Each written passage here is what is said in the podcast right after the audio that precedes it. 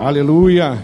Nós temos essa alegria de, de poder ter tantas crianças, né? Coisa boa. Quem tem criança em casa aí? Na minha casa tem criança ainda. Levanta a mão. Amém. Quem não tem em casa, mas tem uma criança constantemente que visita lá?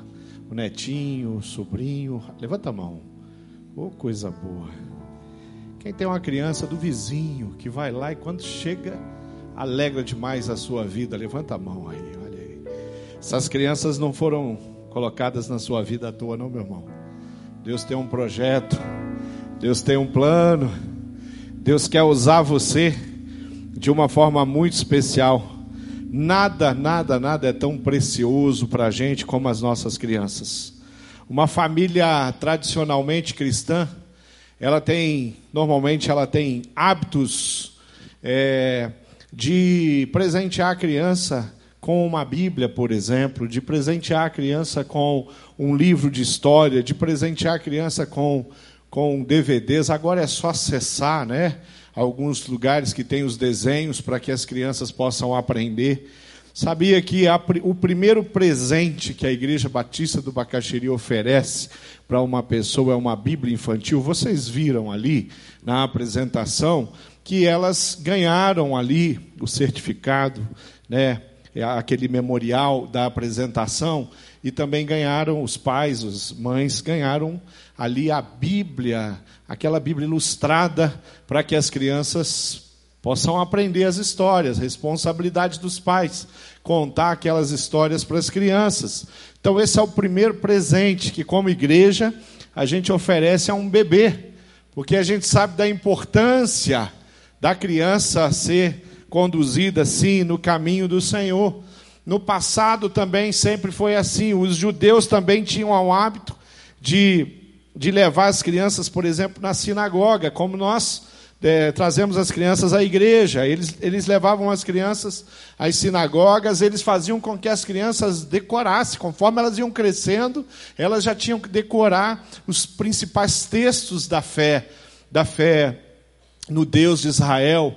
E, e, isso acontecia, eles tinham alguns hábitos até de pendurar é, a, os escritos ali, os textos para eles, para nós sagrados, para que as crianças pudessem aprender. Então, um hábito nosso, sim, de conduzir as crianças no caminho do Senhor. Provérbios 22, 6 diz: ensina a criança no caminho que ela deve andar, e até o envelhecer, com o passar dos tempos, ela não vai se desviar, ela não vai conseguir abrir mão daquele conhecimento, daquele entendimento que ela recebeu. Mas eu queria que você abrisse a sua Bíblia no livro de Marcos, porque eu quero caminhar com a experiência, o exemplo e o ensinamento de, do Senhor Jesus com relação às crianças. Eu acho que o Senhor tem é, muito a nos ensinar quando o assunto é os pequeninos muito facilmente nós percebemos um comportamento de algumas igrejas, uma tendência oposta, oposta entre si com relação às crianças. Algumas famílias têm um comportamento com as crianças e os adolescentes é, meio complicado. Por exemplo, a gente às vezes percebe as crianças sendo ignoradas o ensino da criança sendo ignorado, as crianças é, sendo olhadas como seres que não têm entendimento, que eles não percebem o que está acontecendo, que eu não preciso dialogar e conversar com eles sobre, sobre as coisas que estão acontecendo na nossa casa, na nossa vida, na nossa família, na nossa igreja.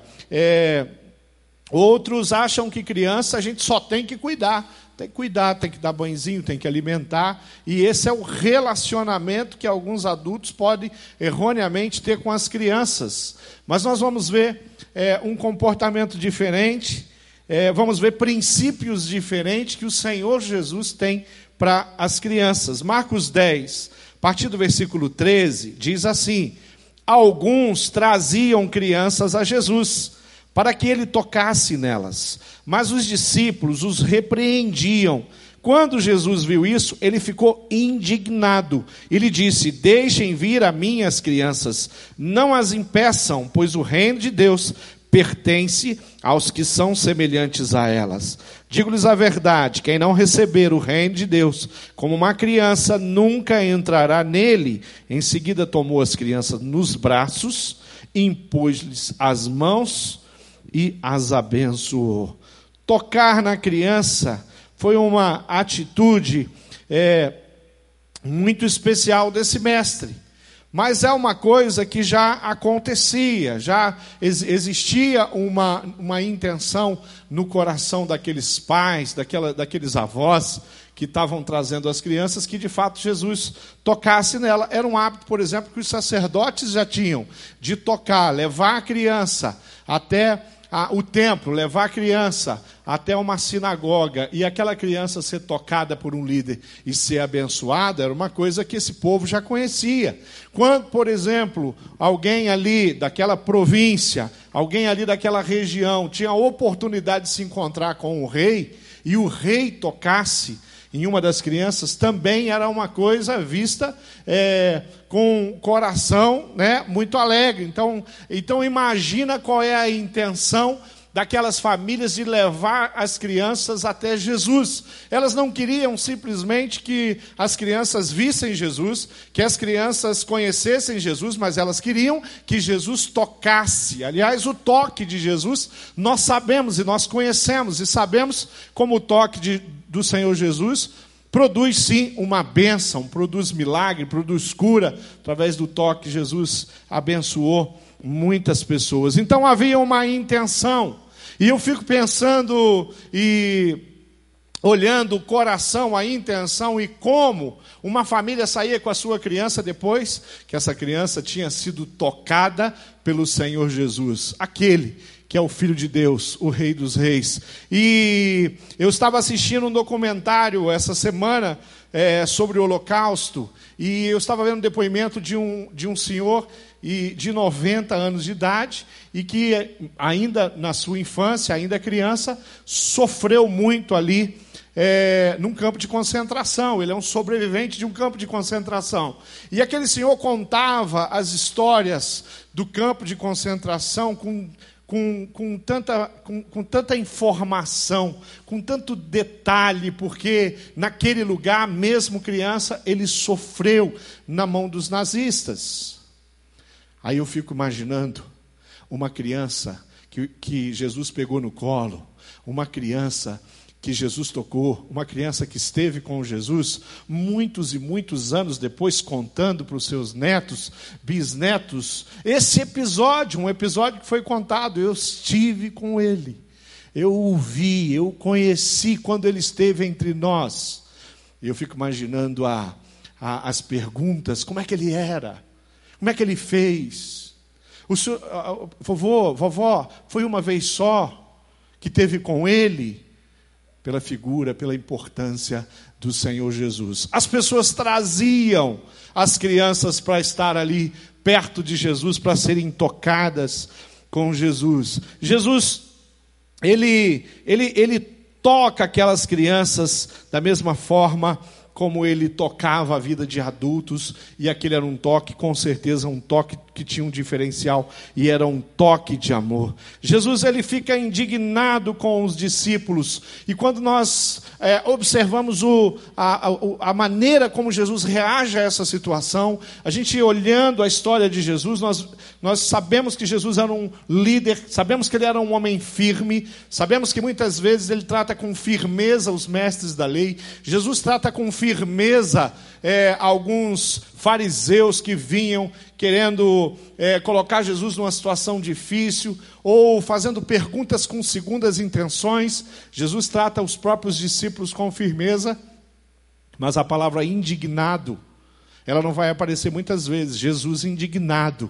Ela não vai aparecer muitas vezes na Bíblia. Nós temos um episódio onde Jesus chega no templo e no templo ele está encontrando lá os mercadores, né? Ele está encontrando os vendilhões, ele encontra aquelas pessoas ali e ali também nós temos um episódio de Jesus indignado com o que aquelas pessoas estavam fazendo. A reação de Jesus quando os discípulos estão impedindo que os pais aqueles familiares que estavam com as crianças trouxessem aquelas crianças para perto, para onde Jesus estava, a reação de Jesus é uma reação de ficar indignado.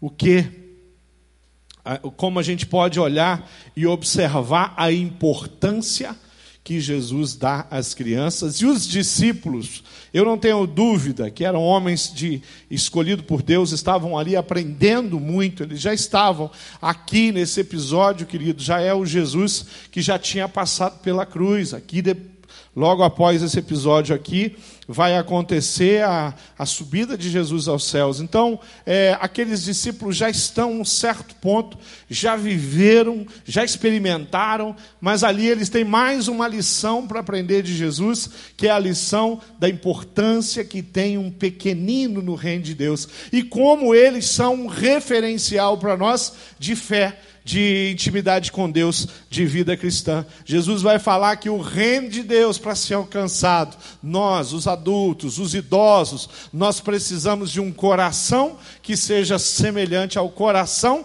de um pequenino. Então, querido pequenino que você tem em casa, tem muito para te ensinar a respeito da fé, tem muito para te ensinar a respeito da intimidade com Deus, tem muito para te ensinar da maneira como nós devemos chegar na presença de Jesus. Primeira coisa que eu queria trazer aqui, qual é o papel dos adultos na vida dos pequeninos? A gente vê ali a importância de levar as crianças até Jesus, a conhecer Jesus, a provar, a entender de Jesus. Tem criança que tem um conhecimento muito bom da Bíblia, porque receberam dos seus pais.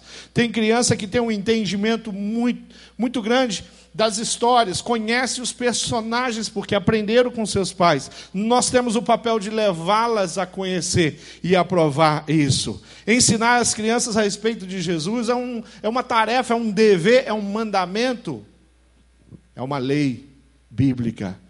Nós, pais, nós adultos temos que cuidar das crianças. Como eu citei, por exemplo, os antigos, ah, ali já no livro de Deuteronômio, no capítulo 6, é, no versículo 6 diz que todas essas palavras que hoje lhe ordeno estejam em seu coração, ensine-as com persistência a seus filhos, converse sobre elas quando estiver sentado em casa, quando estiver andando pelo caminho, quando se deitar e quando se levantar. Amarre-as como um sinal nos braços e prenda-as na testa Escrevas nos batentes das portas da sua casa e em seus portões. Veja, um, veja a maneira como eles envolvem tudo, envolvem as, as coisas da casa, envolve o ambiente aonde os filhos estão, aonde eles crescem, com os mandamentos e os ensinamentos. Dever, tarefa dada pelos pais. Eu coloquei aqui que existem três coisas importantes que um adulto precisa fazer para abençoar os seus filhos. A primeira coisa importante que nós temos que fazer é dar o exemplo. Precisamos dar o exemplo. A segunda coisa importante que eu coloquei ali também é dar o exemplo. A terceira coisa importante, mais importante que eu posso fazer para os pequeninos, para os meus filhos, é dar o exemplo. A décima coisa mais importante que você tem que fazer é dar o exemplo. Nós precisamos ser, sim, um referencial de, de, de, intimidade, de reconhecimento do amor, da soberania de Deus. Ensinar é um dever dos adultos. Nossos filhos têm três salas de aulas que eles, que eles frequentam e que são importantes na vida deles. Uma sala de aula que eu quero trazer aqui é a sala de aula da escola. A ministra Elaine falou a respeito da professora Ruth. Na sala de aula é um lugar onde eles aprendem coisas, mas não é longe de ser a sala mais importante que eles vão frequentar. A igreja, a escola bíblica dominical, é outra sala de aula onde eles vão aprender a respeito de Cristo, vão a aprender a respeito da palavra, vão aprender os princípios e verdades que eles precisam para prosperar espiritualmente, para crescer como pessoa, como cidadão. A terceira sala, essa é importante, é a sala de aula da sua casa, o seu lar. O lar onde ela vive, essa é a maior escola. Ali sim, uma criança pode ser desenvolvida com muita qualidade. Porque ali a vida acontece é, junto da família dela. E muitas coisas se aprende na escola, muitas coisas se aprende na igreja mas é no lar, é na família, aonde de fato nós desenvolvemos um discípulo de Cristo e que vai ser um diferencial nesse, nessa terra e viver de uma forma digna. Proteger as crianças é nossa obrigação.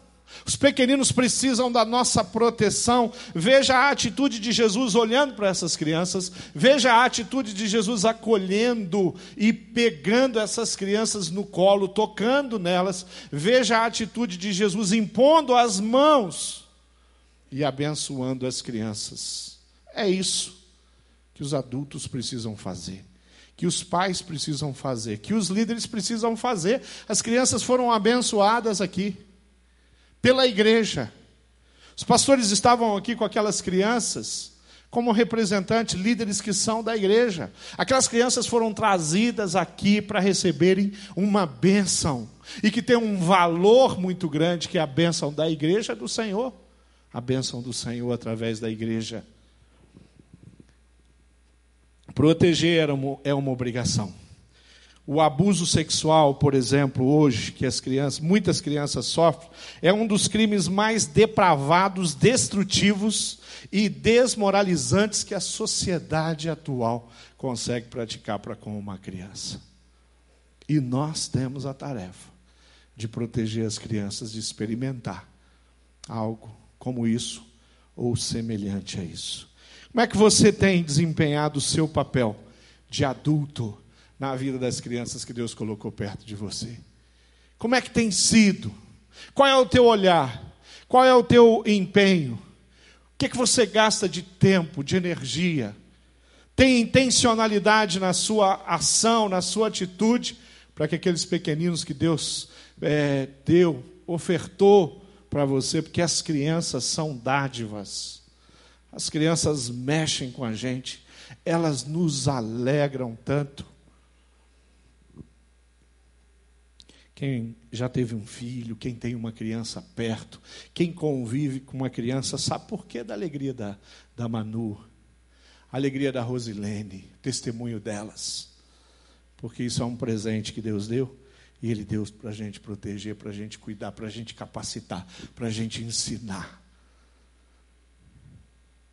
Quando Deus fez o ser humano, é, Ele escolheu que a humanidade com exceção de Adão e Eva, viria numa forma muito simples e singela, um bebê indefeso, incapaz de sobreviver, se não for por, através da vida de outro ser humano, que o alimente, que o cuide, cuide da higiene para que ele não adoeça e que ele possa crescer. Ele é alimentado, ele vai aprender tudo nos próximos anos através da minha vida, da sua vida, da, da nossa vida, da família, da maneira como Deus é, escolheu.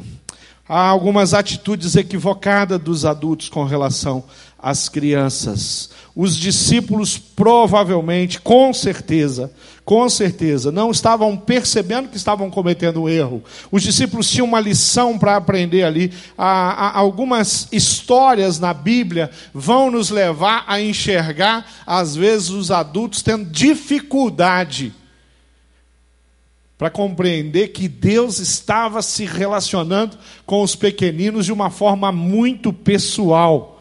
Veja algumas histórias, por exemplo, o livro de Samuel, nós vamos então ali ter a história desse pequeno Samuel, provavelmente uma criança muito pequena, e ela ouve a voz de Deus, Deus está falando com Samuel, e Samuel pula da sua cama e ele vai até a cama, o lugar onde, onde Eli está repousando, e ele chega lá e ele pergunta: Eli, você me chamou? E Eli fala: Não, Samuel, volta para a cama, vai dormir. Eu não te chamei, não é hora para estar em pé. Não é assim que a gente fala com as crianças? Aí Samuel volta, mas ele ouve o chamado novamente. E ele novamente volta até Eli. Eli está sem condição de perceber que o Deus da criação, o Deus dos exércitos, estava conversando, chamando pelo nome, querendo ter uma conversa, um diálogo com o pequenino Samuel. Olha como o homem não consegue enxergar a dificuldade. A insistência de Deus é tanta, e de Samuel de ir até Eli é tanta que Samuel fala, opa, que Eli fala, opa, peraí, tá rolando alguma coisa. E ele fala, olha, pequeno Samuel, quando você ouvir de novo essa voz, diga, eis-me aqui, eu estou aqui, pode falar, quero te ouvir. Demorou um pouquinho para um adulto perceber que Deus estava falando com uma criança lá em 2 Samuel, ainda, capítulo 17. Nós temos um menino, nós temos um jovenzinho, talvez um adolescente, talvez alguém, um, um, um, jovem é, que não tinha idade para estar na guerra, e esse jovem vai levar um sanduíche de queijo para os seus irmãos que estão na guerra, e quando ele chega lá, tem um gigante que está afrontando o exército de Israel. E Deus tem um propósito que o jovenzinho que não é soldado, que não tem idade para ser soldado, seja aquele que vai derrubar o gigante Golias. Mas e aí? E os irmãos? Imagina o jovem tentando convencer os seus irmãos e o rei Saul de que Deus havia é, dado a ele aquela função de já que não tem nenhum soldado corajoso aqui para enfrentar o Golias que está lá afrontando, falando horrores, né? Que está lá é, fazendo fazendo declarações humilhantes ao exército de Israel.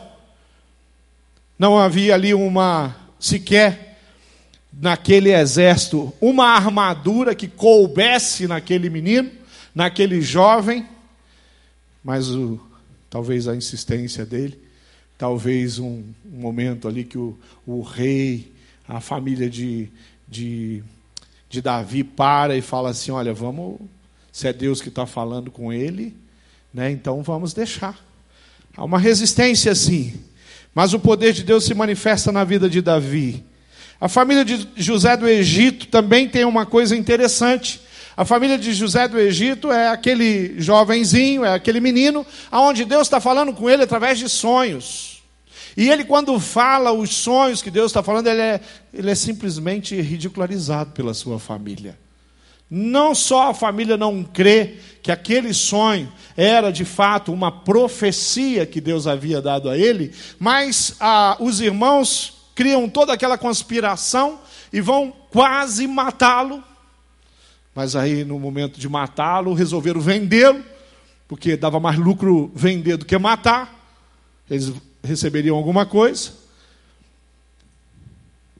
Mas longe de entender que Deus estava falando com ele, que era o Deus de Israel que estava dando os sonhos, que os sonhos tinham, tinham um valor tão grande para a família dele e para o povo dele que era coisas grandiosas que Deus ia fazer, e em coisas grandiosas que Deus ia fazer, Ele não escolheu os reis, Ele não escolheu os líderes, os generais de guerra, Ele simplesmente não escolheu os patriarcas que Ele tinha ali, Ele escolhe quem?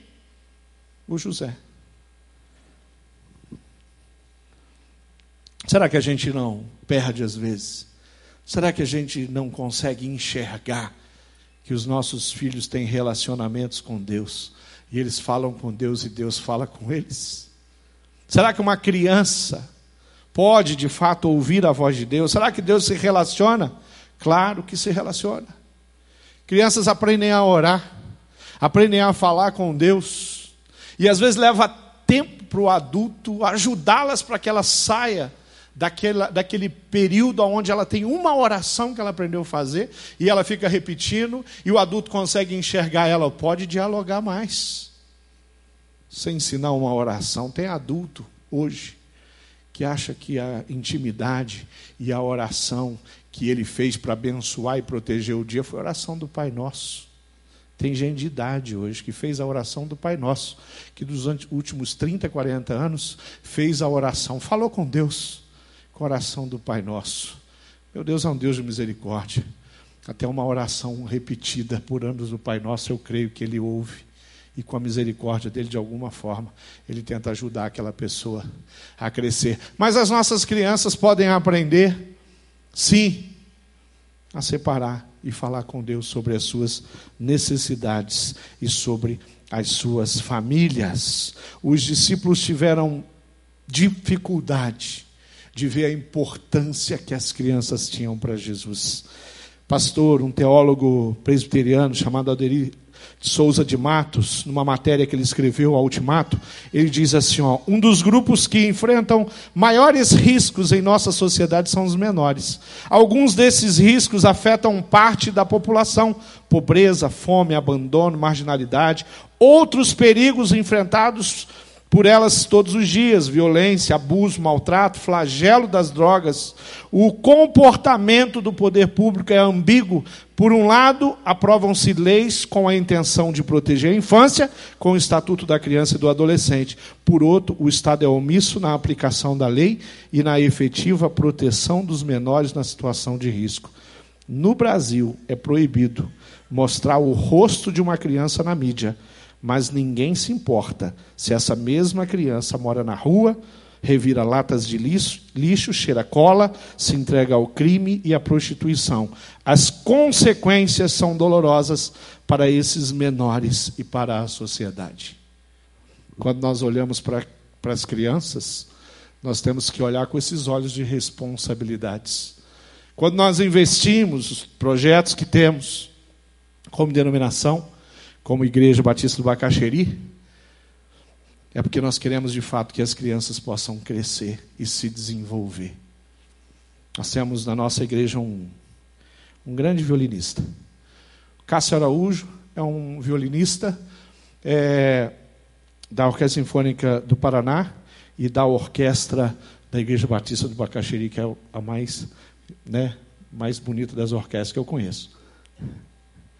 Mas o Cássio nasceu na região de Brasília e era um menino que a família não tinha como ajudá-lo. Um projeto, um professor, ajuda aquele menino a estudar violino. E ele está aí, um grande violinista, abençoa tanto a gente e toca por tantos lugares, já tocou com tanta gente importante. Por quê? Porque quando nós olhamos para uma criança e nós damos uma oportunidade para uma criança, o Senhor Jesus é aquele que faz a diferença. Querido, nós temos um projeto prontinho. Pastor Roberto falou de projetos que nós já estamos executando aqui na igreja, que envolve a criança. E nós temos, temos um projeto prontinho.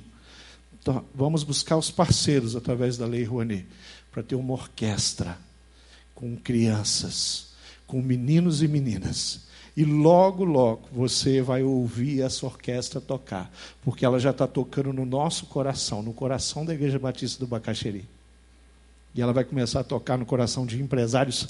E olha, é, é, o desejo do nosso coração, da nossa igreja. Se precisar, nós vamos lá fora. Mas nós queremos aqui empresários que vão é, ali através da, da, da Lei Rouanet poder investir e nós vamos ter a escola, os professores dos instrumentos. Ah, o ensinamento de Cristo sobre os pequeninos é valioso, é importante. Deus quer que as crianças sejam guiadas, ensinadas, corrigidas, como, no, como, como nós, adultos, conosco. Ele deseja que as crianças sejam membros ativos, de, demonstrando e exercitando a sua fé juntamente com os adultos na construção do seu reino. Crianças que têm influenciado. Tem família na nossa igreja que foi trazido pelas crianças, através dos ministérios através do Ministério Infantil, através dos guardiões. Crianças começaram a participar por causa do amiguinho, do priminho, do coleguinha de escola. E, e famílias que foram alcançadas pelas crianças. Como Deus fala, como Ele ministra, como Ele levanta, às vezes no meio da impiedade, uma criança. Ele restaura o coração de uma criança. E a igreja, nós não podemos fechar os olhos. Os pais não podem fechar os olhos da importância de se investir. Nós precisamos aprender com as crianças. Mário Quintana ele fala uma frase muito interessante. Ele diz que as crianças não brincam de brincar, mas brincam de verdade. É essa criança que o Senhor Jesus está enxergando lá. É a criança que precisa estar perto do Mestre, que ele quer perto dele. Será que só as crianças foram abençoadas por Jesus? Ou Jesus foi abençoado pelas crianças? Eu não tenho dúvida que quem tem uma criança tem uma bênção. Tinha um comandante do exército da Síria e ele era um homem importante ali, um general de guerra daquele rei.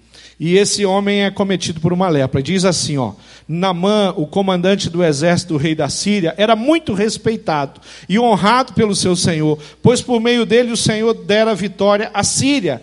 Mas esse grande guerreiro ficou leproso. Ora, tropas da Síria haviam atacado Israel e levado cativo uma menina que passou a servir a mulher de Namã.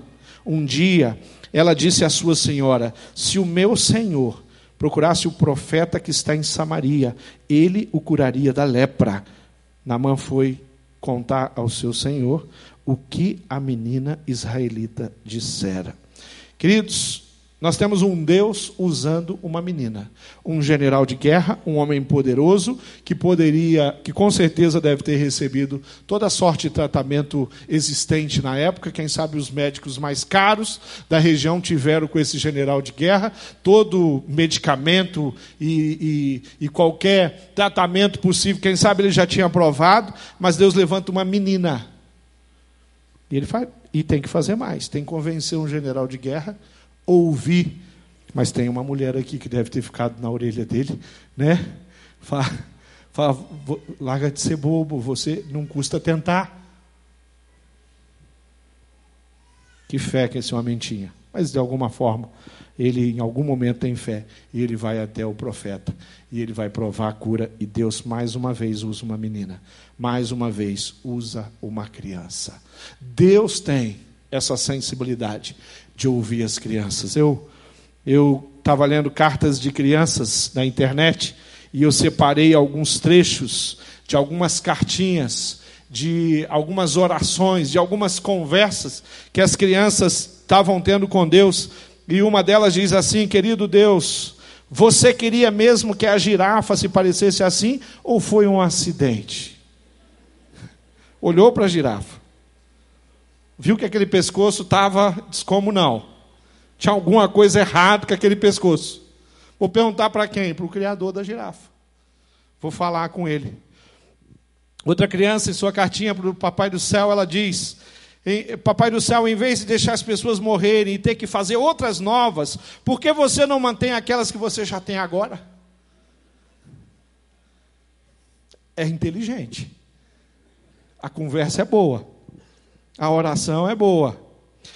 Deus, quem que desenha as linhas em volta dos países? Uma cartinha de uma menina para Deus. Jesus querido, eu fui a um casamento e o noivo beijou a noiva dentro da igreja. Tem algum problema isso? Deve ter, né? Não sei. Essa aqui escreveu uma coisa interessante. Deus, muito obrigado pelo meu irmãozinho, mas eu pedi um cachorro.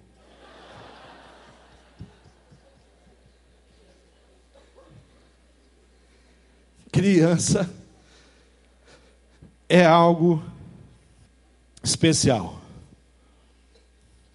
Tem um que diz assim: Jesus, por favor, me mande um pônei.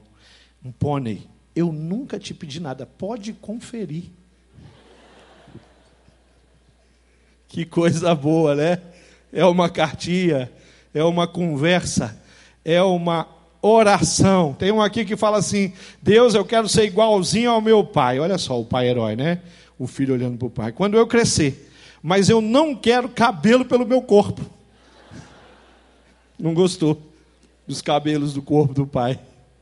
Deus de todas as pessoas que trabalham para você, eu gosto mais do Noé e do Davi.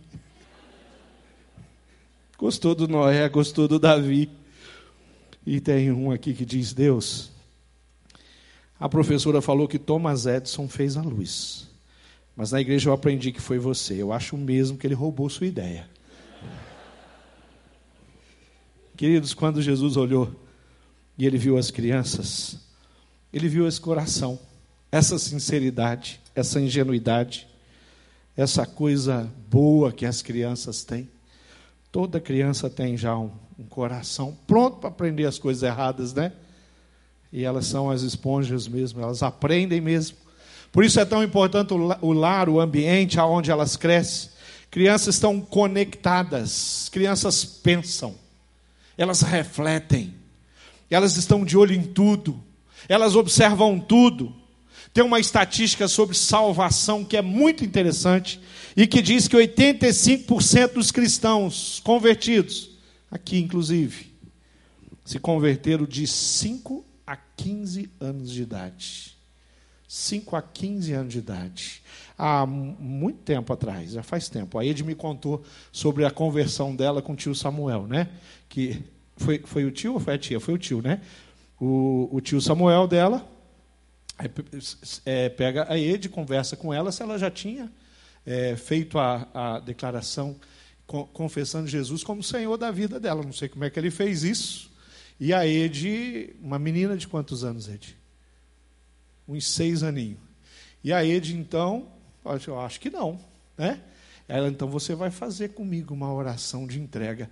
E aquele dia marcou a vida dela com seis anos de idade, aonde ela entregou a vida dela ao Senhor. Essa história ela me contou faz muito tempo. Faz pouco tempo não, mas eu guardei. Quantas crianças você já parou? Sentou com ela, né, Meire? A Meire eu sei que tem bastante. E, e você perguntou para ela se ela já colocou, se ela já confessou com a boquinha dela, com a capacidade dela, Jesus como Senhor. Seu netinho, sua netinha, seu filhinho, de você explicar para ela o plano de salvação e levar ela a confessar Jesus como Senhor. Eu me converti aos sete anos de idade. Eu tenho memórias boas de sete anos de idade. Eu ficava imitando os pastores. Olha no que deu. 15, 10% dos convertidos se converte a 15, de 15 a 30 anos. 4% só se converte após 30 anos de idade dos cristãos. Quem se converteu na infância aqui, levanta a mão. Foi na infância que eu tomei uma decisão. Olha aí, que coisa boa, que coisa boa. Tem uma família por trás disso, tem uma igreja por trás disso, tem um Deus por trás da sua conversão. Um Deus de amor e um Deus de misericórdia. Eu tenho um amigo, o nome dele é Gerson, e o Gerson não era cristão, sua esposa era cristã. Sua esposa levava o seu filho Daniel à igreja. E Daniel foi aprendendo as coisas na igreja. E Daniel, um dia na hora do almoço, muito pequeno, muito pequeno, em torno de quatro anos de idade, Daniel então fala: Pai, o senhor não vai orar para agradecer pela refeição? O pai ficou tão desconcertado porque ele não sabia orar.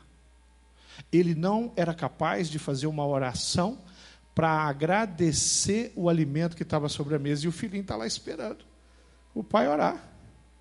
E aquela pergunta do Daniel para o Gerson fez aquele pai refletir e falar assim: meu Deus, o que, que eu estou fazendo?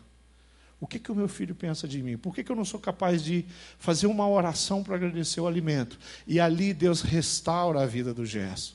O Gerson começa a ir à igreja por causa de uma refeição, um dia comum, por causa de um menininho de quatro anos de idade que fala, pai, o senhor não vai cumprir com o seu dever de pai, o senhor não vai reconhecer, está falando muitas coisas. O senhor não vai reconhecer que esse alimento aí foi Deus que colocou na nossa mesa? O senhor não é capaz de agradecer antes de comer? Tudo isso ele falou em uma pergunta. Gerson é alcançado por Jesus. A família do pequeno Daniel muda, porque agora o Gerson vai ir à igreja e ele vai ter uma experiência com Deus, ele vai ser discipulado, vai se tornar um homem envolvido na obra de Deus, porque um menininho fez uma pergunta: quando Deus quer usar Ele usa. Porque Deus é assim. Eu queria fechar a minha palavra dizendo para você que quando crianças são ignoradas, elas compreendem isso rapidamente. Elas sabem que elas são ignoradas. Quando crianças são deixadas de lado, elas sabem disso. Elas sabem que elas estão, estão sendo deixadas de lado. Quando crianças são trocadas pelo trabalho, por tantos compromissos que não caberiam num dia, mas foram colocados lá, elas vão entender isso também. E elas vão ter muita dificuldade de crescer com graça no coração. Elas vão se tornar pessoas vulneráveis e vão sofrer muito mais desnecessariamente do que deveriam. Queria que você ficasse de pé, nós vamos nós vamos orar. Eu queria que você pensasse em crianças que Deus colocou perto de você. Talvez eu estou falando dos seus filhos, você que tem a bênção, a alegria de ainda ter crianças. Eu e a Márcia tivemos três filhos. As nossas crianças cresceram, estão crescidas, né? A minha filha mais velha está com 27, a Mariana está com 25, Mateus está com 23. Minhas filhas já casaram, o Mateus vai se casar, não tem mais criança. A criança agora é a netinha que vai lá em casa. Netinha querida que é a Amanda, que alegra quando chega. São os nossos sobrinhos. Onde nós estávamos no aniversário e conversávamos com uma mãe que estava pedindo, falando a respeito de um psicólogo que nós poderíamos indicar para que o filho com algumas dificuldade. E nós estávamos falando com ela sobre trazer a criança na sexta-feira aqui, porque ele já está na, na idade dos nossos guardiões, sistematicamente. Ah, tem um, essa dificuldade, a gente falou, olha, conta com a gente, a gente leva, deixa na nossa casa mais cedo, a gente busca, né? E fomos apontando várias possibilidades, porque eu sei da, da capacidade de um psicólogo, de uma psicóloga. Eu sei que um psicólogo pode ajudar uma criança que está com dificuldade, sim. Eu sei que eles têm, têm técnicas, eles têm conhecimento, eles têm ferramentas para ajudar uma criança que está com algum tipo de dificuldade a se desenvolver. Muitas vezes são muito necessários e importantes. Mas não vamos pular a etapa, não. Não joga o filho num tratamento psicológico antes de você fazer a sua parte e amar, cuidar, proteger aquela criança. Deus colocou crianças na sua vida. Talvez seja filhos, talvez não seja, sejam sobrinhos, netos. Talvez seja vizinho que tem uma convivência, te chama de titia, te chama de vovó. Às vezes tem vizinho, criança do vizinho que até confunde, chama a vizinha de mãe, de tão próximo. O vizinho é um é uma referência. Talvez Deus tenha colocado crianças assim que estão perto de você, não é à toa. Deus tem um plano. Ele quer que você marque a vida dessas crianças. Deus tem um projeto para essas crianças e Ele conta com você. Então eu queria que você agora, nominalmente, orasse pelas crianças que Deus colocou na sua vida. Nominalmente você falasse com Deus a respeito delas. Que você perguntasse para Deus qual é a maneira como você pode ser mais usado você pedir para Deus, para Deus derramar unção sobre a sua vida no relacionamento com aquela criança, para que você seja marcado pelo exemplo dela. E ela seja marcada pelo teu exemplo. Eu queria que você fizesse uma coisa. Que você ficasse de joelhos agora, porque nós vamos orar. E nós vamos colocar essas crianças diante de Deus. Você vai colocar a sua vida diante de Deus. Você vai pedir para Deus que Deus te use poderosamente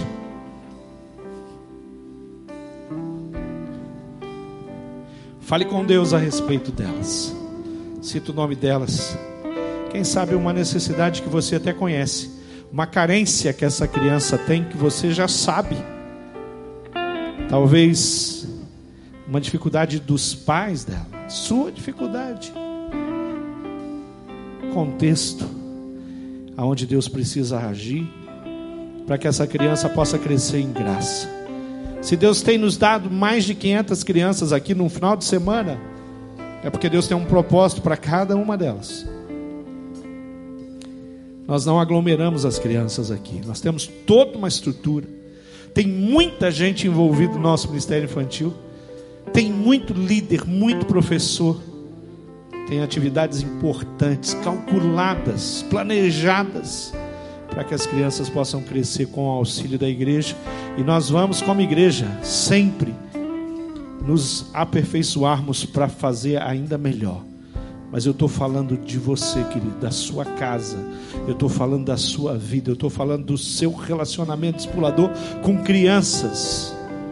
Eu estou falando da, de um Deus que te usa. Fale com Deus. Fala, Pai, me ajuda. Me ensina.